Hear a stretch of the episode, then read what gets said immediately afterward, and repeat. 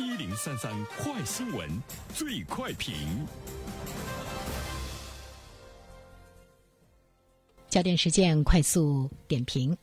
北京市教委将面向小学一到五年级的学生来启动暑期托管服务。托管服务呢，将由各区教委来组织，各区将以街道、乡镇为单位，确定托管服务承办学校。托管服务的内容呢，主要包括提供学习场所、开放图书馆、阅览室，有组织的开展体育活动等。托管服务将适当的收取费用，但对困难家庭的学生可以免收服务费用。那针对这样的一条消息啊，来有请我们的评论员袁生。你好，肖萌。嗯。嗯，暑假呢即将来临，尤其是呢，对于家里有小学生的家庭来说呢，会有一大愁事哈，就是这个假期孩子们怎么办？把这么小的孩子单独扔在家里呢是不可能的。如果家中没有老人代管，夫妻两个人工作又很忙的话呢，的确孩子的问题呢是一大问题。在以前呢，大家都会把孩子送到社会上的教学机构啊，比如说在假期继续学习。有时候呢，一坐呢是坐一天，呃，孩子们在假期并没有得到非常好的这个释放，得到非常好的休息，还有呢这个锻炼，呃，同时呢，我们也会看到很多的社会办学机构，那么对于孩子的暑期的托管啊，包括寒假等等这些方面，收费呢也都是呢这个比较高。其实它更进一步的也是加重了孩子们的这个学习的呃负担。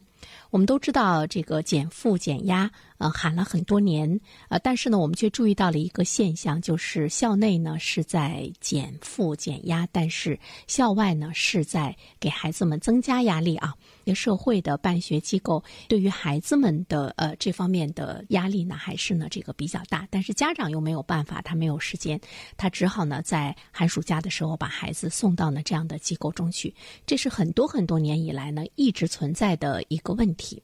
呃，其实今天除了我们看到北京市教委会面向小学一到五年级的学生启动暑假托管服务之外呢，我们也看到了。国家教委将会呢，在全国的范围内呢，会实行小学生的放学之后的这个托管服务。家长们呢，在正常的下班之后呢，到学校呢去接孩子就可以了，不像呢这个现在或者是以前，小学生三点多钟放学之后呢，有送进了这个社会的这个托管机构。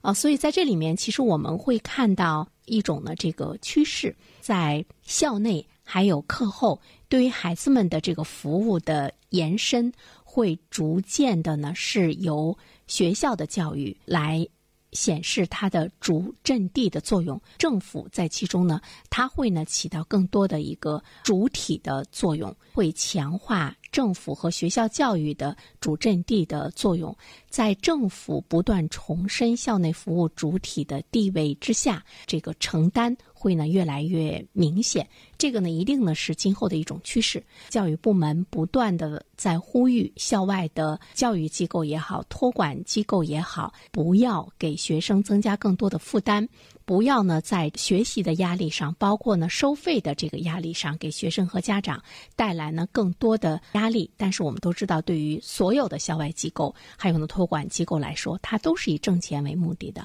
而且呢，它不可能在教育的这个道路上，呃，跟我们的学校，啊，跟我们的公立学校，跟我们的教育部门一样，他来做公益的事情，这个也是人之常情，因为办企业嘛，办公司嘛。不管它的内容是不是跟教育有关，它都是要挣钱的。所以在这个过程中，如果我们仅仅是说，呃，对这些校外的机构去进行查处啊，建议他们能够更多的降低费用啊，建议他们能够更多的关注到孩子的身心健康的发展，我觉得呃不太现实。他们还是呢以盈利呃来为目的，不可能呢给孩子们在假期的这个托管过程中有非常丰富多彩的活动。所以说，在这个过程中，呃。学校包括政府怎么样发挥它的主体的这个作用，对于社会来讲呢，起引导的作用，这个方向呢才是正确的。这样的一些这个政策，包括呢一些举措的这个出台，它开始对社会上的一些教育公司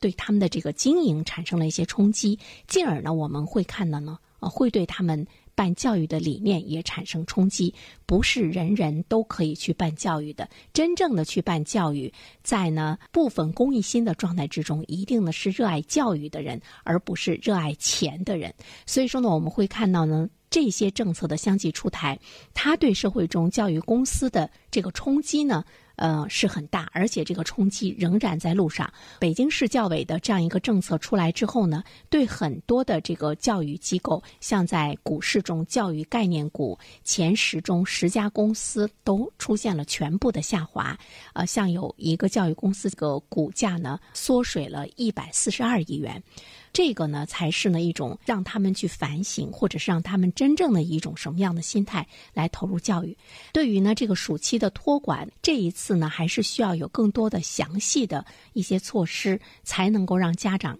更放心的把孩子呢呃放到呢呃这个政府主导的这个托管班中。那么这项通知中呢，它是以街道乡镇为单位来确定了这个托管服务的。那么我们希望呢能有更好的措施。好了，小萌。好的，感谢原生。